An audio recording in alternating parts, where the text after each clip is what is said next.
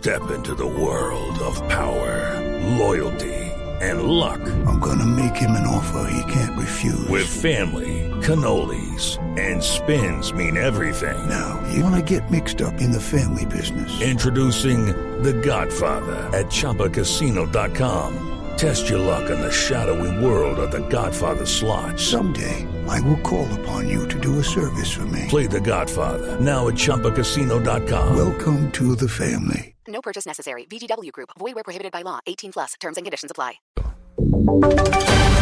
Voces y sonidos de Colombia y el mundo en Blue Radio y BlueRadio.com, porque la verdad es de todos. Dos de la tarde, 32 minutos. Actualizamos las noticias en Blue Radio, la información más importante hasta ahora de Colombia y el mundo. El gobierno buscará, con apoyo de la ONU, hacer seguimiento a las denuncias hechas por organizaciones sociales y víctimas de amenazas y extorsión por parte de bandas criminales. Giancarlo Lozano. El presidente Juan Manuel Santos le solicitó al ministro del Interior Juan Fernando Cristo realizar un encuentro con las Naciones Unidas para hacer seguimiento a las denuncias hechas por organizaciones sociales, víctimas de amenazas, persecución y asesinatos por parte de las bandas criminales. También di instrucciones al ministro del Interior y al consejero para los derechos humanos para que con un equipo del gobierno del más alto nivel y con representantes de las organizaciones de derechos humanos, un representante del alto comisionado de las Naciones Unidas, se reúnan con los líderes de las organizaciones sociales y las organizaciones de derechos humanos para hacerle un seguimiento caso por caso, caso por caso, a las denuncias que se están presentando y para evitar que quede cualquiera de esas amenazas o asesinatos en la impunidad y para verificar la, la realidad de la situación. El jefe de Estado dijo que el gobierno buscará concretar una reunión con organizaciones sociales, defensores de derechos humanos y movimientos de izquierda para conocer en detalle la serie de amenazas denunciadas por estos sectores con el fin de tomar medidas de seguridad y así poder garantizar sus derechos e integridad. Giancarlo Lozano, Blue Radio. 233 Estados Unidos ordenó la deportación a Colombia del exdirector de inteligencia del DAS, Enrique Alberto Ariza, para que responda dentro del juicio por la tortura psicológica contra la periodista Claudia Julieta Duque. Los detalles con Alejandro Tibaduiza. Enrique Alberto Ariza, exdirector de inteligencia del desaparecido DAS, fue capturado en los últimos días por las autoridades estadounidenses y será deportado a Colombia, donde deberá responder en juicio por la tortura psicológica cometida contra la periodista y defensora de derechos humanos Claudia Julieta Duque. Hay que señalar que desde el año 2014 algunas ONGs asumieron la investigación del caso de Enrique Ariza a solicitud de la periodista y de su abogado con el apoyo de brigadas internacionales de paz. El hasta hace poco fugitivo Ariza Rivas deberá además cumplir una condena de 105 meses de prisión por los delitos de concierto para delinquir agravado, violación ilícita de comunicaciones y utilización ilícita de equipos transmisores y receptores por el llamado escándalo de las chuzadas del DAS. Alejandro Tibaduiza, Blue Radio. A un error humano atribuyó EPM el incendio en la central hidroeléctrica de Guatapé el pasado 15 de febrero, Rodrigo Pérez. El gerente del grupo EPM, Jorge Londoño de la Cuesta, explicó que la falla obedeció a descoordinaciones entre dos equipos de trabajo que operaron el bombeo sin verificación, produciendo el corto que desencadenó la conflagración. Un equipo estaba haciendo la reparación de, de un cable y el otro equipo estaba atento a poner en operación la central en el momento en que se diera la reparación. Y no se estudió, no hubo la comunicación entre ambos equipos de la necesidad de eh, analizar más detenidamente esa pérdida del 4% del cable, qué consecuencias podría tener en la operación futura. La Fiscalía ya había iniciado una investigación formal para establecer si el incendio fue generado por un acto criminal o si por el contrario había culpabilidad de los colaboradores encargados. En Medellín, Rodrigo Pérez, Blue Radio. Rodrigo, gracias. Bienestar Familiar confirmó la muerte de una niña en Cali por desnutrición. El instituto asegura que la pequeña falleció como consecuencia del descuido y la negligencia de sus padres, François Martínez. Aunque no se entrega el dictamen oficial de medicina legal, el primer reporte que tiene el Instituto Colombiano de Bienestar Familiar sobre el fallecimiento es por descuido y desnutrición. Así lo indicó la directora encargada del ICBF Valle, Claudia Milena Trujillo, sobre la muerte de la bebé de siete meses. El caso de la niña ingresa con nosotros al ICBF hace un mes y medio. Una niña que tenía una condición médica muy delicada, tenía eh, una condición de desnutrición severa y Al momento de su fallecimiento, nosotros tenemos una línea técnica que activamos y la Defensoría de Familia encargada es la que está pues al tanto de, del caso, de hacer las denuncias pertinentes, de solicitar la necropsia ante medicina legal, la cual estamos todavía esperando. Según el ICBF, en los últimos 12 meses ha muerto una bebé de 7 meses también por desnutrición. Desde Cali, François Martínez, Blue Radio.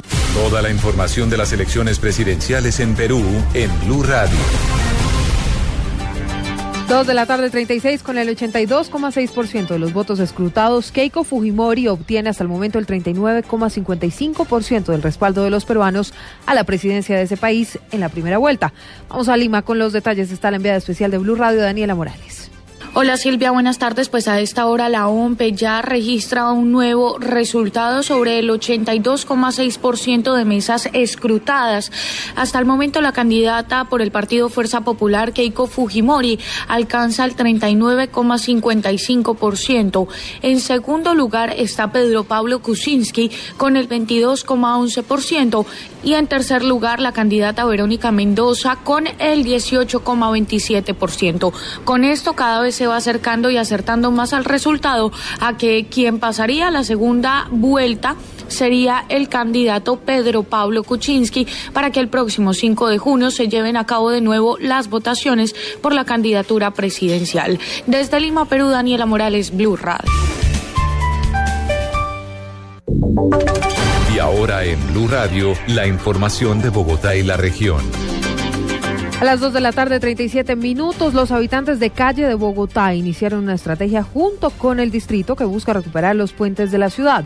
Se han priorizado siete lugares críticos. Carlos Arturo Albino. Hola, buenas tardes. ¿Usted alguna vez le ha dado terror pasar por un puente por temor a la inseguridad y por las condiciones que se encuentra el lugar? Según el distrito, algunos puentes se convirtieron en negocios clandestinos donde se cobra por cambuches, sofás y colchones como dormitorios de paso. 100 habitantes de calle que hacen parte del programa de corresponsabilidad de la Secretaría de Integración Social ahora tienen un objetivo recuperar estos espacios que habitualmente permanecen con basuras, rayones y excrementos. Miriam Cantor, subdirectora para la adultez de la Secretaría de Integración Social. Hoy se le entregan siete puentes que venimos trabajando desde hace más de un mes con los cuidadores de la ciudad. ¿Quiénes son los cuidadores de la ciudad? Son habitantes de la calle que están en proceso de recuperación en los diferentes centros. Los habitantes de la calle también hablaron. Lo hacemos día tras día para que la ciudad se vea bien y tenga un mejor ambiente. Algunos de los puentes priorizados son el de la Avenida de las Américas con carrera 50, el de la calle 30 con calle Sexta, el de la carrera 30 con calle 13, el de la 26 con calle 13 y el de la calle 12 entre la Avenida Caracas y calle 18. Carlos Arturo Albino, Blue Radio. Carlos, gracias. Desde el Consejo de Bogotá denuncian que el alcalde Peñalosa prometió en su programa de gobierno 35 mil cupos en educación técnica y universitaria. Sin embargo, en el anteproyecto de este plan de desarrollo solamente se anuncian 25 mil. David Gallego. El concejal del Partido Alianza Verde, Jorge Torres, denunció que en el programa de gobierno del alcalde Enrique Peñalosa prometió 35 mil cupos en educación técnica y universitaria y en el anteproyecto del plan de desarrollo anuncia tan solo 25 mil. El cabilante asegura que los 10 mil cupos que se perdieron en ese lapso de tiempo no tienen ninguna justificación. Lamentablemente solo se plantean 25 mil cupos, es decir, hay 10 mil cupos que están embolatando. Son 10 mil oportunidades menos para que los jóvenes puedan encontrar una opción para estudiar en una institución de calidad. La ciudad tiene un saldo en rojo frente a la oferta que tiene en educación superior, que ni estudian ni trabajan a causa de la falta de oportunidades. Torres pidió una explicación de lo ocurrido a la administración distrital, ya que serían 10.000 estudiantes que perderían su oportunidad, exponiéndolos a los problemas comunes de la sociedad. David Gallego Trujillo, Blue Radio. Al cierre les contamos que a esta hora bomberos de las estaciones Central, Centro Histórico, Puente Aranda y Norte realizan el alistamiento de los equipos para atender posibles emergencias por cuenta de las lluvias que se presentan en esta tarde en la capital del país. También nos informan que el semáforo de la carrera séptima con calle 34 está fuera de servicio, por lo que se necesita urgente la presencia de la policía de tránsito. 2.40 minutos, esto de noticias, más información en blueradio.com, arroba Blue Radio, ya llega Blog Deportivo.